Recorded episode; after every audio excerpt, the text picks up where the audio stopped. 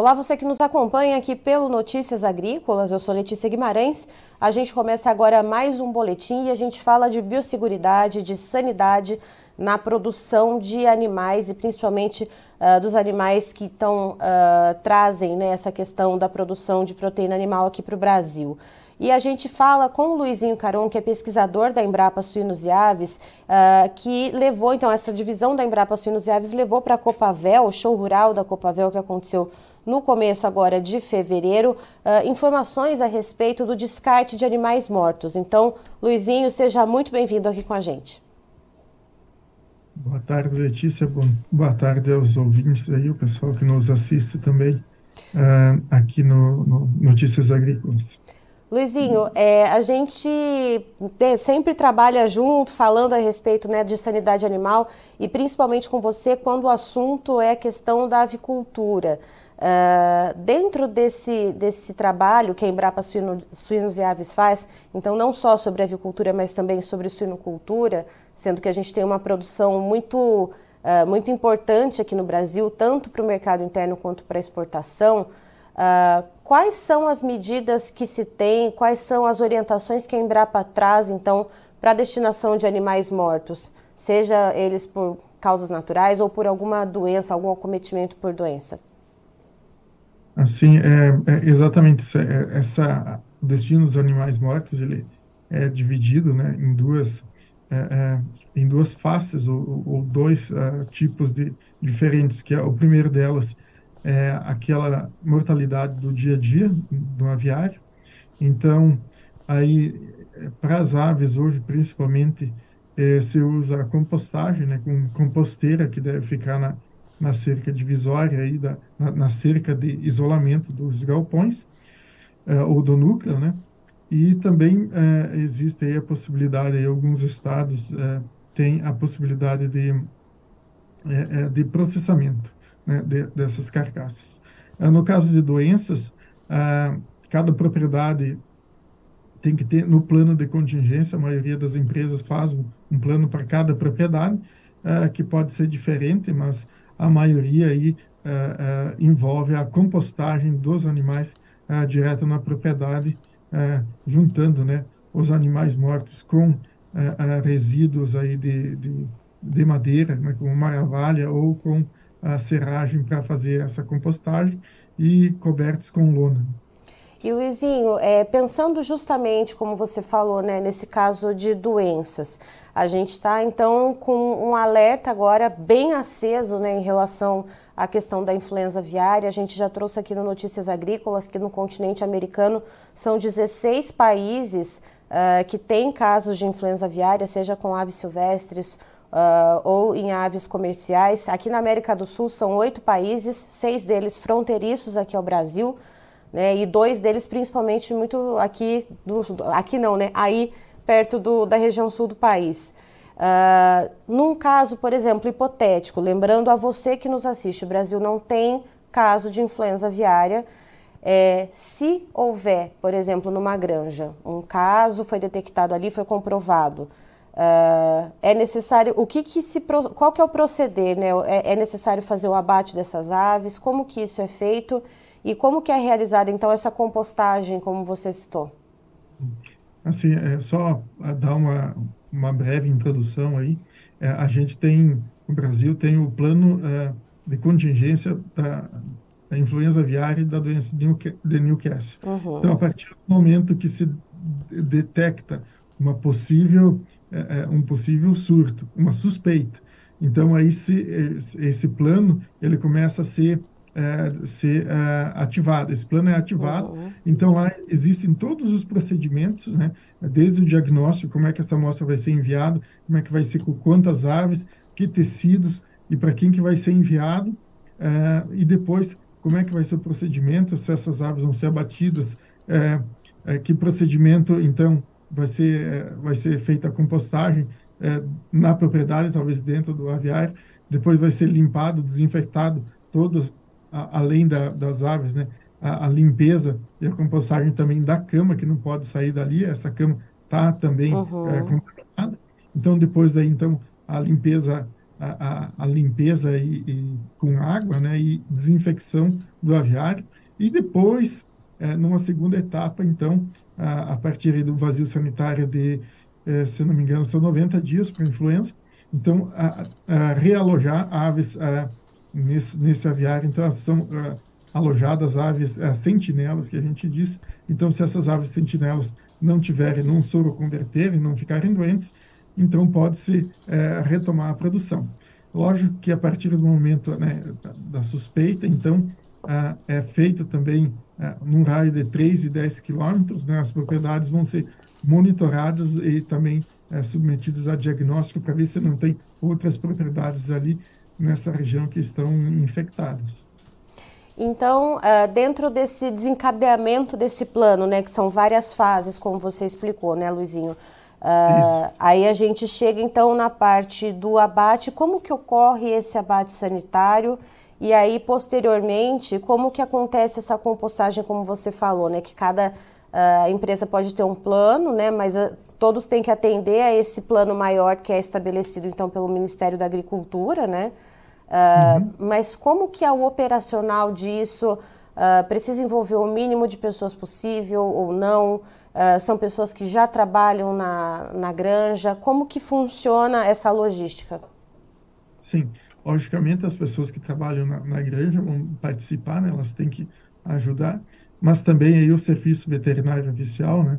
Uh, inclusive aí nos próximos meses nós teremos no Rio Grande do Sul um simulado no final do ano passado, nós tivemos um simulado uh, para a peste suína africana, uhum. então, uh, onde esse simulado, então, acontece, é, então, é, é, é simulado um, um surto de, de, uma doença, naquele caso foi peste suína africana, no próximo vai ser uh, justamente influenza aviária, para que todos os, os, os médicos veterinários, o líder da equipe e, e os pessoal que faz o diagnóstico, todos estejam treinados e saibam é, a cada passo exatamente o que fazer e como fazer. A eliminação das aves, ah, geralmente é, existem máquinas de espuma, né, que produzem uma espuma densa, para que então essas aves ah, ah, venham a óbito o mais rápido possível né, por asfixia.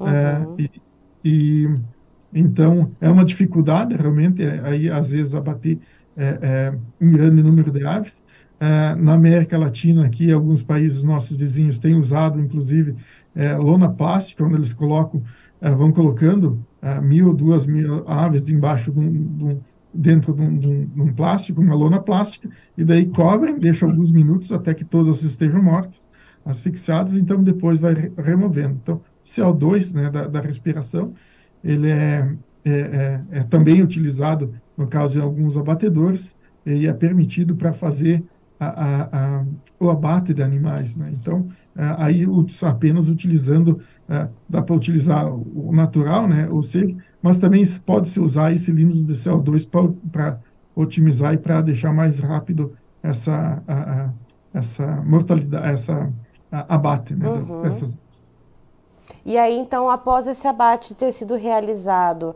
uh, como que é feito o transporte dessas aves? Porque a gente uhum. sabe que é, a gente teve essa experiência da, da Covid-19 e ainda está tendo, né? Dessa questão uhum. do contato com o vírus, de levar a mão, levar a boca, enfim, uhum. tocar em outros lugares, de, de, tra de, de transportar esses vírus, né? Uh, uhum. No caso da influenza aviária, como que funciona quem está atuando nesse momento de crise, Luizinho? Uh, como que é feito então o transporte dessas aves que foram abatidas ali no galpão até o local onde elas vão ser uh, colocadas então na, na compostagem? Então, é, pode ser é, sacos, é, em sacos plásticos né, fechados para que é, não é, é, evite o máximo de eliminação no ambiente né, de pó proveniente dessas aves que podem estar contaminados. Né? Pode estar, o pó pode, estar, pode conter, né, carregar o vírus. Uhum. e então é, é colocado uma camada de, de de maravalha ou de serragem, algum substrato né, com carbono, e daí então uma camada de aves e vai colocando uma camada de aves e uma camada uh, de, de 10, 20 centímetros de, desse uh, composto aí de uh, maravalha ou serragem. E depois é coberto com lona.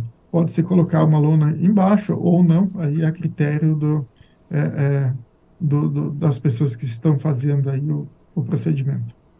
E Luizinho, uh, pensando nisso, né, no que a gente estava conversando um pouquinho antes de entrar ao vivo, uh, você disse também, inclusive, que precisa ter alguns cuidados depois que se faz todo esse arranjo, né, que se coloca todas essas aves, essas camadas, então, uh, de pó de serra ou de marvalha e essa lona de cobertura, precisa evitar que se haja contato, né, novamente, então, seja de pessoas ou de animais, Uh, como que funciona para se evitar isso? Existe algum tipo de seca? Qual é o protocolo vigente?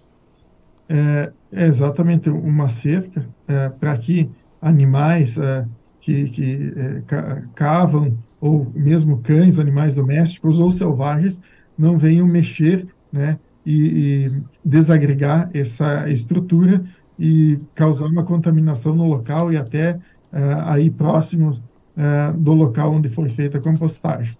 Também insetos, né, uma preocupação.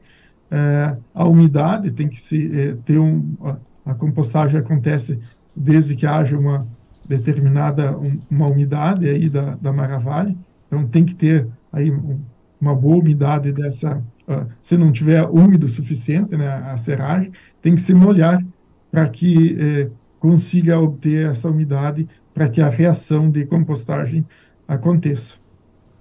E Luizinho, aí quanto tempo uh, que é seguro, então, de repente liberar essa área ou, uh, como se pode dizer, uhum. tirar a lona? Depois de quanto tempo que é possível entender uh, uhum. e saber que essas aves já foram decompostas, que o vírus que estava ali, então, coberto uhum. por essas camadas e por essa lona, que já foi mitigado, então, esse perigo? É. Uma coisa importante é que o vírus da influenza é um vírus, um vírus bastante sensível, uhum. então a, ele é inativado com bastante facilidade. Então, o, o, protocolo da compostagem diz que em 60, 90 dias ela deve ser virada, né? então deve ser revolvida para errar, então para continuar o processo. Então, para concluir o processo é concluído com seis meses. Esse é o protocolo aí da, da, da, da compostagem. Então, logicamente que vai, na, na hora de fazer esse revolvimento, também deve se umedecer antes para evitar a formação de pó e, e, e manter a umidade adequada para fazer esse revolvimento e é, concluir a compostagem com, é, com sucesso. Uma outra coisa que, é, apesar de ser muito raro os casos de infecção em humanos, mas é, pode acontecer, né? E por isso é importante esses profissionais que vão estar atuando ali próximo, eles é, devem usar EPIs, né, como máscara de proteção, óculos e é, roupas adequadas para fazer esse trabalho. E tem a questão também, né, apesar dessa de ser raro, né, como você disse, né, o, o, ser humano contrair essa, essa doença, mas ele pode atuar como um vetor também, né, Luizinho? Se ele não fizer o uso desse, desses equipamentos adequados e depois a própria desinfecção, né, já que ele lidou com todo esse material contaminado, ele pode carregar esse vírus para outro lugar? Pode carregar nas suas roupas, nas suas vestas, na barba, no cabelo, é, é, no trato respiratório, inclusive. Então, aí até é, a, a, literatura cita, né, na roupa e, e, e, o vírus pode sobreviver de 24 até é, 48 horas. Então, é muito importante depois de terminar um, é, não ir para outra propriedade, fazer é, um vazio sanitário, tomar banho, trocar de roupa, lavar essas roupas, os calçados, e daí aguardar aí, pelo menos 48 horas até ir é, para outra propriedade. Lembrar também, né, principalmente nesse momento de crise, que granja não é lugar de visita, né, Luizinho? É, logicamente, é isso mesmo, que, é, como eu falei, a, o, as nossas roupas, o cabelo, a gente pode albergar o vírus e pode levar ele para dentro da granja. Então, quanto menos, é, cada vez que uma pessoa entra numa granja, é uma oportunidade de é, levar o vírus, né? É, é claro que isso, esse cuidado deve ser tomado pela, pelas pessoas que estão todo dia na granja, é, as pessoas que trabalham nela, porque elas são uma a, a maior é, podem são o maior risco, uma vez que elas entram e saem todo dia ou mais uma vez por dia, com certeza, de dentro de uma granja. Então, a questão de, de trocar de roupas, ah, quando possível, as granjas que têm, ah, ah, no caso das reprodutoras, o banho, então, tomar o banho adequadamente, limpar o trato respiratório, e depois trocar o calçado, colocar uma, uma roupa da granja adequada, né? E a última coisa do dia, que é levar os animais mortos durante o dia para a composteira, então não voltar depois da composteira para dentro do aviário. Então troca de roupa novamente, limpa aquele calçado para depois no outro dia ir até o, o, calçado dentro do aviário deve ser diferente daquele que uh, de fora em que a pessoa vai levar então os animais para a composteira. Nos Estados Unidos, essa era uma forma de transmissão importante lá em, em algumas uh, ocasiões aí no surto de influenza. Essa questão de, de é, é, animais que podem vir na aves que estão na volta da composteira, então depois a pessoa leva lá as aves e no retorno, sem trocar de calçado para dentro do aviário, ela acaba levando, se contaminando e levando vírus para o seu aviário. E Luizinho, é, existe algum material, alguma cartilha, algum material de apoio com esses protocolos, com essas dicas de segurança e de biosseguridade uh, que o produtor, o empresário, enfim, possa encontrar, uh, seja pela Embrapa ou seja por meios uh, governamentais, que você é. possa dar essa dica para a gente disponibilizar também aqui no site? Uhum. Sim, é, a Embrapa tem um documento básico aí que, que é uma revisão aí das principais é, é, características do vírus, né? Então, coisas básicas aí é, sobre a influenza aviária. O Ministério da Agricultura tem no seu site o plano de contingência e todos os a, a, a, o PNSA, Programa Nacional de Sanidade Avícola, as, as eh, instruções normativas que fazem, que regem a biosseguridade. Então, podem ser encontradas no Ministério da Agricultura. Tem um, um, um link lá de influenza aviária onde se encontra todos esses documentos aí. É importante para os técnicos né, e para os produtores estarem atentos e é, informados. A informação, eu acho que, é, eu acho não, tenho certeza que é a melhor ferramenta para a gente é, continuar livres né, da, da doença, é, da influenza aviária e de outras doenças também. Então, você que está nos assistindo, uh, depois, quando você for conferir novamente essa entrevista, se quiser reassistir pelo site Notícias Agrícolas, ou até se quiser saber mais sobre essas dicas que o Luizinho trouxe, a gente vai disponibilizar esses links justamente porque o Luizinho está né, tá coberto de razão, né, de que a informação precisa ser compartilhada e ela é chave em momentos de prevenção. E Luizinho, uma pergunta que está um pouquinho fora do tópico, ainda que seja relacionada à influenza aviária, uh, eu queria saber se a Embrapa está também acompanhando uh, alguns casos que a gente tem visto de detecção do vírus da influenza aviária em mamíferos. Por exemplo, o leão marinho, visons na Espanha. Leão marinho teve um caso também, foi uh, no Peru, se não me engano.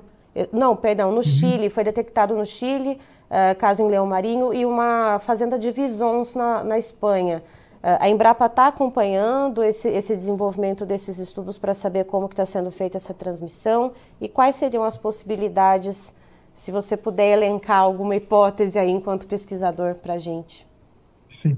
Não, isso é um. Esse, esse tipo de acontecimento de infecção de mamíferos é, ele é relatado desde 2000, 2001, quando houve, houveram lá 96, 97 os primeiros é, é, casos de H, desse H5N1 lá na, na, na Ásia. Já houve é, infecção, inclusive, de animais zoológicos na época, uhum. que foi alimentado os animais zoológicos com, com essas é, com aves doentes e esses animais acabaram se infectando. Ah, como eu falei inicialmente, assim como para o humano, o mamífero ele não tem receptores no seu trato respiratório superior. Uhum. Então é só lá no fundo do, do, seu pulmão, lá nos seus brônquios e bronquíolos.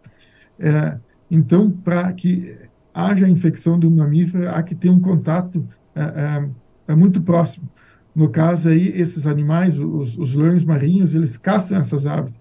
E essas aves, como estão doentes, elas são presas mais fáceis. Uhum. Então, esse contato muito íntimo aí, essa Uh, inclusive algumas, alguns mamíferos que inclusive possam brincar com, com esse tipo de ave que está moribunda, eles acabam se infectando por esse contato uh, muito próximo e por estar se alimentando ali diretamente da, da ave ainda uh, moribunda. Ou seja, vocês estão vendo aí, gente, por isso que a gente sempre traz o Luizinho Caron aqui para falar a respeito de influenza aviária aqui no Notícias Agrícolas, porque são sempre é, pessoas, é uma entidade que está sempre muito ligada a tudo o que está acontecendo, os pesquisadores da Embrapa de primeira linha. Luizinho, muito obrigada pela sua participação aqui com a gente, Eu agradeço demais esse compartilhamento e a gente segue trocando figurinha então, porque seguimos vigilantes, né? Isso, obrigado, Letícia. Só mais um detalhe. Opa! E, e geralmente a, a, transmissão entre os mamíferos ela não ocorre, é, é, ela é muito rara. Não é que ela não ocorra, ela é muito rara. Sempre eles adquirem a doença direto da ave. Né? A preocupação maior seria se essa houvesse essa transmissão de mamífero para mamífero ou de humano para humano. Obrigado. Tá vendo aí, gente? Então, praticamente uma aula dada aí pelo Luizinho Caron, que é pesquisador da Embrapa Suínos e Aves. Vocês já devem ter visto ele por aqui no Notícias Agrícolas, porque Uh, ele tem, ele está sempre muito ligado nesses acontecimentos, nessas questões de biosseguridade, principalmente quando é ligado à avicultura. Então, o que, que o Luizinho trouxe para a gente, né? Que também foi assunto, inclusive, no show rural da Copavel em Cascavel, no Paraná, no começo desse mês de fevereiro. Informações a respeito do descarte de animais mortos com segurança, respeitando as normas de biosseguridade. Seja essa morte uh, uma morte natural para suínos ou para aves, ou por acometimento por doença. E no caso de doença, a gente trouxe esse assunto da influenza aviária, uma vez que é uma questão que está trazendo um alerta grande para o Brasil. Lembrando, mais uma vez, pontuando você que acompanha aqui no Notícias Agrícolas, que a gente está sempre atualizando né, como que está progredindo essa, essa propagação da doença aqui na América do Sul, principalmente. Até agora, até esse momento, no dia então 17 de fevereiro, para detalhar aqui para vocês, temos oito países na América do Sul com casos da doença, sendo que seis países são fronteiriços aqui ao Brasil e Argentina e Uruguai, aqui muito fronteiriços à região sul do país, onde se concentra a produção de aves de corte. E o que, que o Luizinho explicou para a gente? Como que acontece então desde uh, da detecção da, da doença, né, da suspeita, então coleta de amostra, para onde vai ser levado, que, quais tecidos né, das aves vão ser retirados como amostra, para qual laboratório vai ser levado, detectou a doença, como vai ser feito o abate sanitário, como que vai ser feito então o despojo dessas aves, né, para que seja isso feito de maneira segura. Então é uma parceria tanto com o pessoal que já trabalha naquela granja, quanto com o serviço veterinário ali da região do município. E geralmente, segundo o Luizinho, o protocolo que se é usado para fazer então esse descarte das aves que foram abatidas uh, de maneira preventiva para que não se transmita, para que não se propague o vírus da influenza aviária ou da doença de Newcastle, por exemplo, que o Luizinho também citou, é feita então a compostagem, né? Essas aves elas são abatidas, elas são recolhidas em sacos plásticos bem fechados e é feita então camadas com esses sacos plásticos com as aves que foram abatidas, serragem, mas, eh, enfim, né, vão se fazendo camadas, se cobre com uma lona e isso, esse ambiente precisa ser cercado para que não haja entrada, por exemplo, uh, de animais domésticos, como cães e gatos, ou animais selvagens também que possam ali cavar, que possam fuçar naquela terra e agir como vetores da doença, acabar levando esse vírus para outros espaços. E segundo o Luizinho, esse processo então para que essa área seja definitivamente então essa área de que foi feito o descarte das aves, para que ela seja definitivamente liberada, uh, ele leva praticamente seis meses. E a granja em si, onde essas aves contaminadas estavam, elas também precisam ter um cuidado muito especial. Essas aves, após retiradas de lá, tem que remover toda a cama desse aviário, tem que fazer a limpeza, tem que fazer a desinfecção. Essa cama também precisa ser descartada de maneira muito responsável, porque ela também está contaminada, também contém o vírus ali. Depois de limpa, são colocadas naquele aviário aves sentinelas, justamente para ver se ainda existe algum vestígio daquele vírus ali. Se essas aves ficarem doentes, essas sentinelas, uh, é sinal de que ainda há contaminação. Então, existe todo um protocolo que precisa ser seguido. Uh, a Embrapa Suínos e Aves disponibiliza informações Uh, desses protocolos. Luizinho Caron também trouxe informações a respeito dos protocolos exigidos pelo Ministério da Agricultura, Pecuária e Abastecimento que é de suma importância para evitar que essa doença então atinja o país e principalmente que se atingir, né, que esse, esse uh, protocolo que é desencadeado, esse plano de ação e de contingenciamento funcione, é preciso que tenha informação uh, que chegue então a todo o setor produtivo e que essas uh, medidas sejam tomadas de maneira muito correta. Eu encerro por aqui, daqui a pouco tem mais informações para você. Fique ligado.